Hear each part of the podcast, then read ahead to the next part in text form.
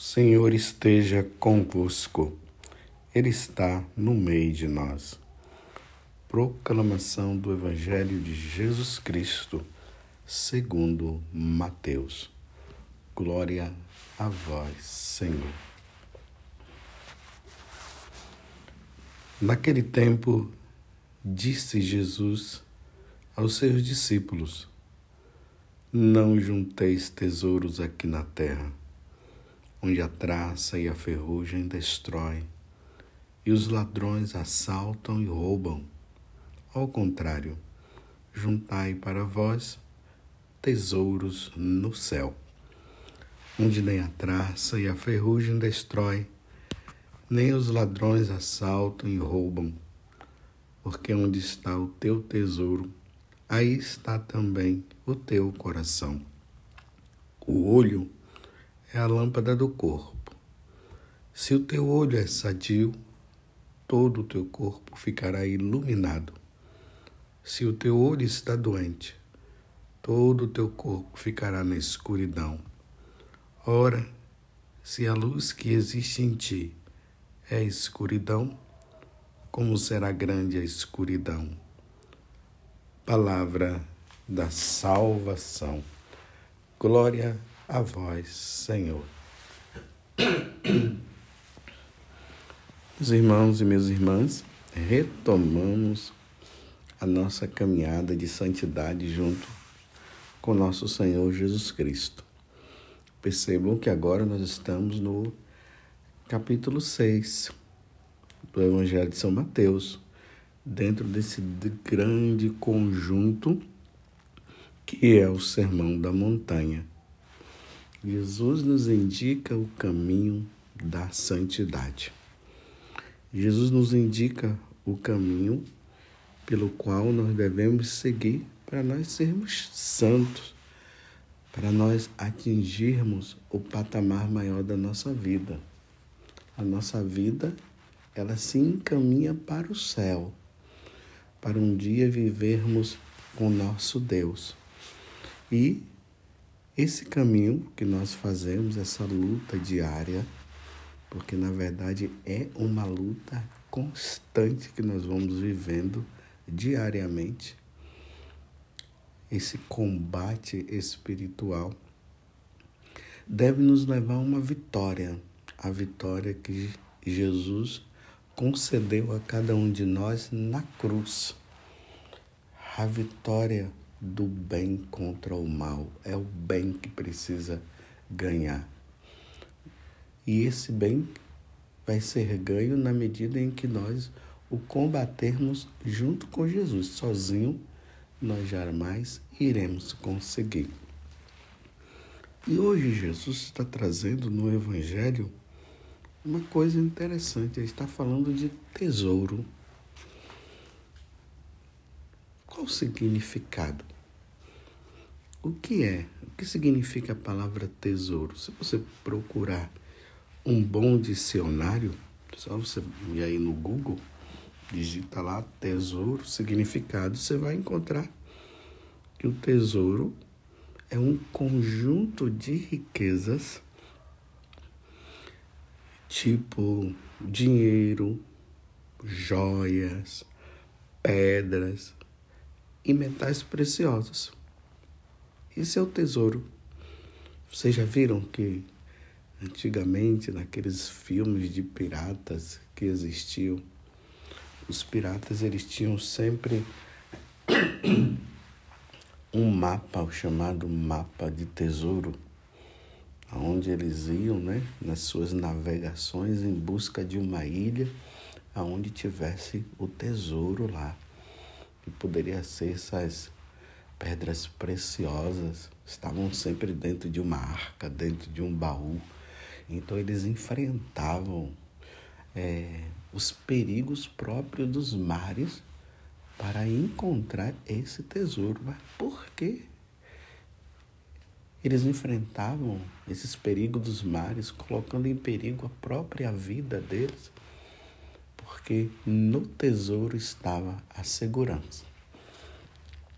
Se eles encontrassem aquelas arcas, se eles encontrassem aqueles baús, Eles estavam dizendo: agora sim, agora eu tenho segurança. Uma vez que eles teriam segurança, eles iriam comprar tudo e ter de tudo. Era assim que acontecia nesses filmes, nessas histórias de fantasias que falam dos piratas e tantas outras pessoas. Você vê o ladrão. O ladrão também.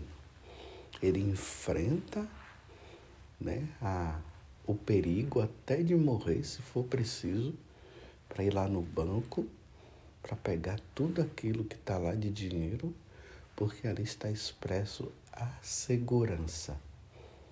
Mas é uma segurança material. É uma segurança para esse mundo. É uma segurança passageira. É isso que Jesus está dizendo. Isso passa. Né? Eu nunca vi alguém dizendo que com a riqueza eles iriam comprar a sua própria alma. Quem consegue comprar a alma com um tesouro? Ninguém. Com as riquezas, quantas pessoas ricas por aí que poderiam comprar, poderiam pagar os melhores médicos, os melhores hospitais e de repente se deparam com uma doença rara, não foi pesquisada, ninguém sabe qual o remédio que tem que dar. E aí, o que é que acontece? A pessoa morre. Todo o dinheiro, todo o tesouro que ele tinha, de nada adiantou, de nada adiantaria. Você quer ver a validade do tesouro? Vá no hospital. E aí eu digo até mais ainda, vá no hospital na UTI. Ali você vai encontrar pessoas pobres, pessoas ricas. O pobre já não tem nada mesmo, mas o rico tem todo o dinheiro, todo, toda a riqueza necessária. Mas de repente se depara ali com o médico dizendo: não tenho mais nada que fazer. Não tenho mais nada que fazer. Esses dias mesmo eu tive no hospital uma filha lá me levou ali naquela ali na, na situação e ela dizia para mim, padre, não tem mais jeito para minha mãe. A única coisa que nos resta é rezar.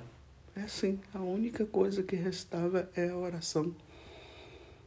Porque estava no fim da vida. E aquela pessoa ali provavelmente ela era rica. Como ela poderia ser também pobre. Vocês estão entendendo que a riqueza material, a riqueza desse mundo, ela só serve para sanar algumas situações, só serve para desfrutar, mas desfrutar por algum tempo. E um tempo que passa. E Jesus agora está dizendo no Evangelho. Vamos nos voltar para o Evangelho e vamos procurar agora entender o que Jesus está dizendo. Olha só. Não, tá vendo? Não junteis tesouros aqui na terra, onde a traça e a ferrugem destrói, e os ladrões assaltam e roubam. Olha que riqueza o que Jesus está dizendo. Os tesouros daqui da terra é assim. A traça e a ferrugem destrói e os ladrões ainda roubam. Ao contrário, juntai para vós tesouros no céu, onde nem a traça e a ferrugem destrói, nem os ladrões assaltam e roubam.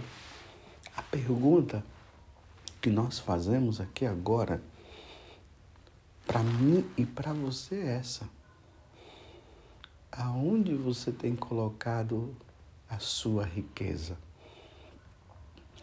Nas coisas eternas e que não passam?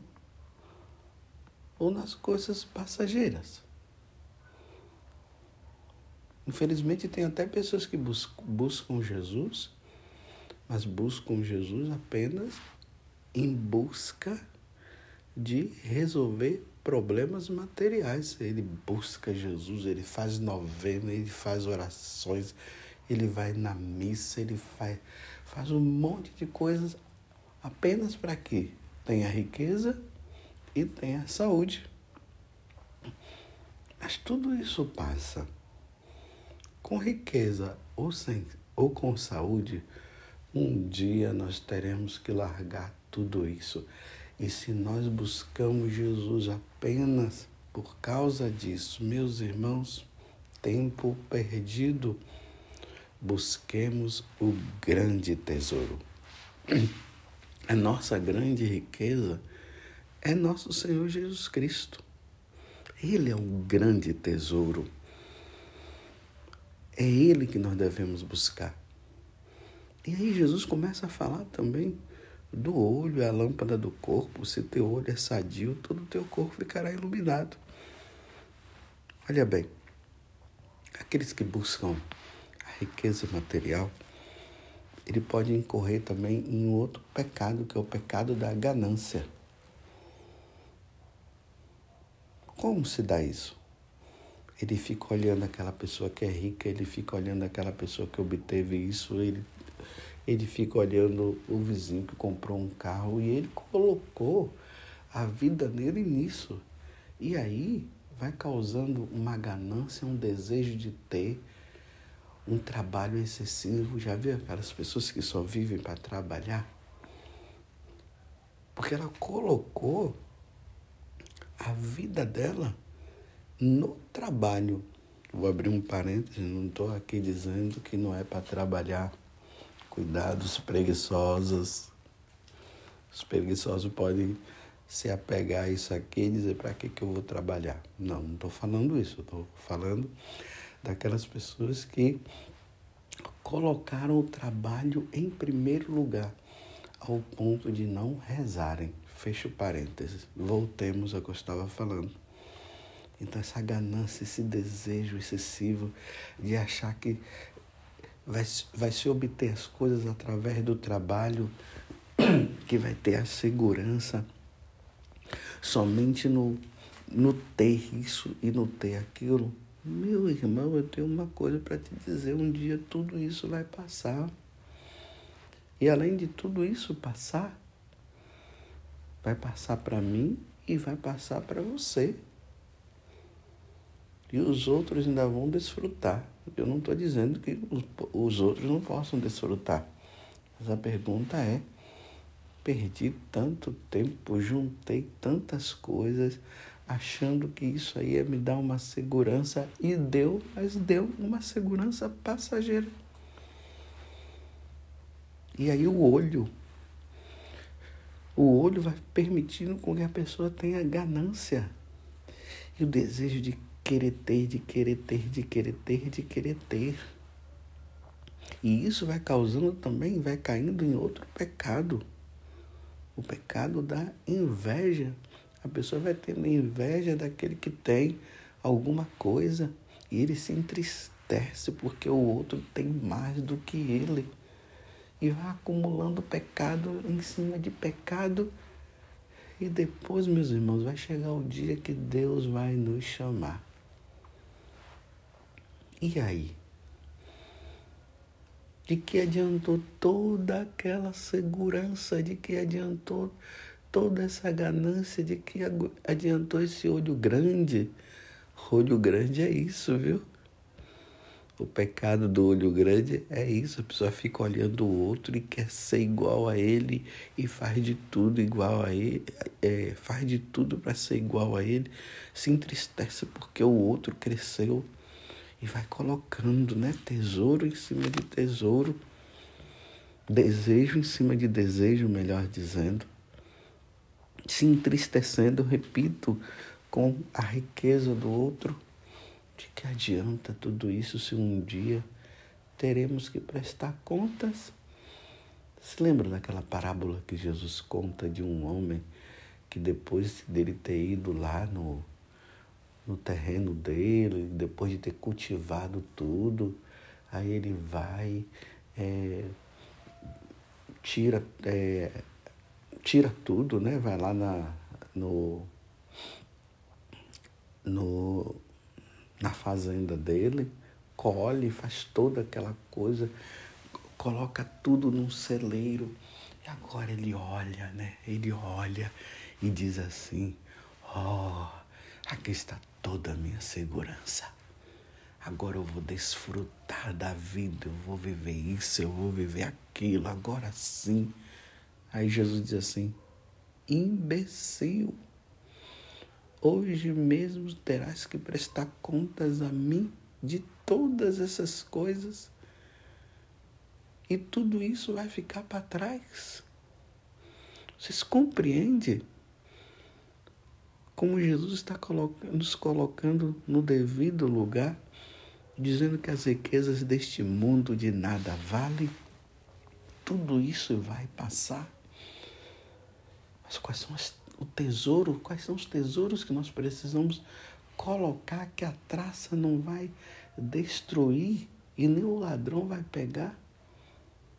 O amor, a bondade, o amor a Deus, amar a Deus acima de qualquer coisa, a nossa vida de oração, o grande patrimônio, o nosso grande tesouro é a Eucaristia, é a presença de Jesus, é dar a vida para comungar, para participar do sacrifício da Santa Missa.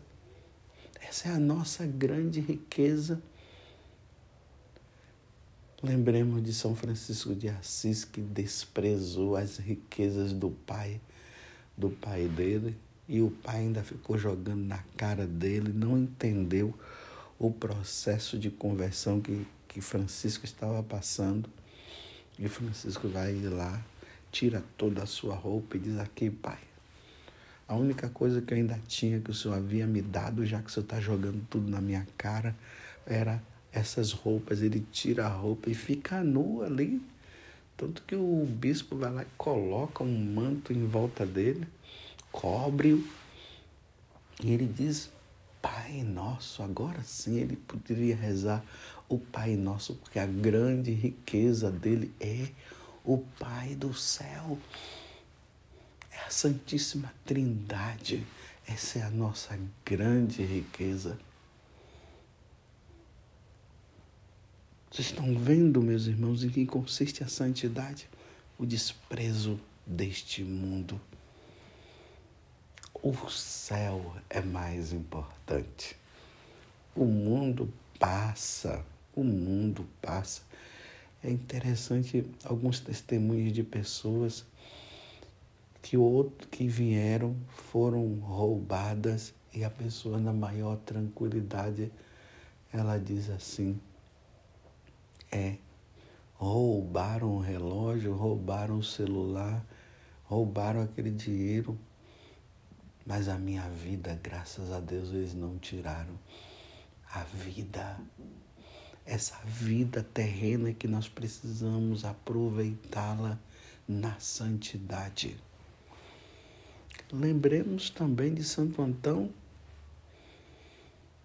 que pegou toda a riqueza que ele tinha vendeu para os pobres, deu para os pobres, deixou uma parte para a irmã dele e foi para o deserto para viver uma vida de penitência, uma vida de oração, de meditação, na luta contra os demônios, para que pudesse ter uma vida santa e ganhar o reino dos céus. Você está entendendo o que é acumular tesouros no céu e não nessa terra? Que você tem feito da tua vida? Mais uma vez aqui eu me lembro daquele rapaz que veio conversar comigo. Você vai lembrar, mas eu vou falar de novo, porque pode ser que você nunca tenha ouvido. O rapaz veio conversar comigo e ele dizia para mim, padre, eu tinha uma vida com Deus. Olha a riqueza dele. Eu tinha uma vida com Deus. Mas de repente, deu uns cinco minutos na minha vida, ele disse: Eu preciso aproveitar a minha vida aqui na terra. Não tenho desfrutado de tantas coisas que o mundo oferece. E ele largou a igreja, largou essa busca de santidade e começou a trabalhar, trabalhar, trabalhar, trabalhar e ficou rico. Ficou rico. Depois apareceu uma doença rara. E agora ele se, está numa situação. Tinha dinheiro, mas não tinha um médico que pudesse curá-lo daquela doença. E aí ele viu o tempo que ele perdeu. E aí ele estava voltando naquele momento para dizer: Padre, perdi meu tempo. As riquezas não salvam ninguém. Estou com essa doença e posso morrer a qualquer momento. E o dinheiro que eu tenho, nem ele pode pagar. E aí, ele fez uma bela confissão da vida dele. Aqui outra riqueza. Confissão, a confissão é uma riqueza. Uma riqueza que nós acumulamos lá no céu, para o céu, para a eternidade, que vai nos levar para a eternidade. A vida de oração, a caridade. E aí ele viu que ele precisava também praticar caridade, porque ele entrou no mundo da ganância. E graças a Deus ele voltou para a verdadeira riqueza. Deus. Essa é a nossa verdadeira riqueza. Deus. Você compreendeu? Nem vou falar mais nada. Acho que já cheguei no ponto necessário para que você possa refletir aonde você tem colocado a sua riqueza. Quem é a sua riqueza? Qual é a sua riqueza? Você tem perdido tempo? Está na hora de ganhar o tempo. Vamos fazer como os santos. Vamos fazer como São Francisco de Assis. Vamos fazer como Santo Antão Vamos fazer como esse rapaz que, conversando comigo, ele começou a ver que de nada adiantava as riquezas terrenas e que ele precisava das riquezas do céu. E a maior riqueza que nós temos é nosso Senhor Jesus Cristo. Ele que veio do céu para nos salvar. Peçamos a Nossa Senhora que ela nos ajude para que nós não entremos na onda do inimigo que nos desvia da verdadeira riqueza, nos colocando diante de uma riqueza falsa, que nos desvia do verdadeiro tesouro, colocando um tesouro falso, um tesouro passageiro. O nosso grande tesouro é nosso Senhor Jesus Cristo. Parabéns para você que tem buscado a santidade. Parabéns para você que tem colocado a sua vida como centro, nosso Senhor Jesus Cristo. Louvado seja nosso Senhor Jesus Cristo, para sempre seja louvado, e a nossa mãe, Maria Santíssima.